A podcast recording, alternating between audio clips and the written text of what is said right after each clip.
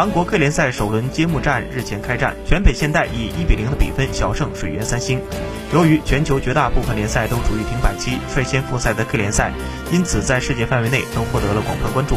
在全世界范围内，共有三十六个国家和地区购买了 K 联赛转播权。在互联网上，有超过一千万人观看了揭幕战。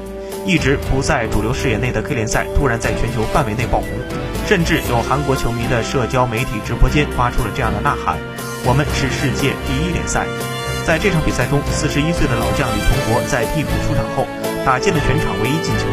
在 K 联赛中，李同国已经打进了二百二十五球。李同国在 K 联赛中已经连续二十二个赛季取得了进球。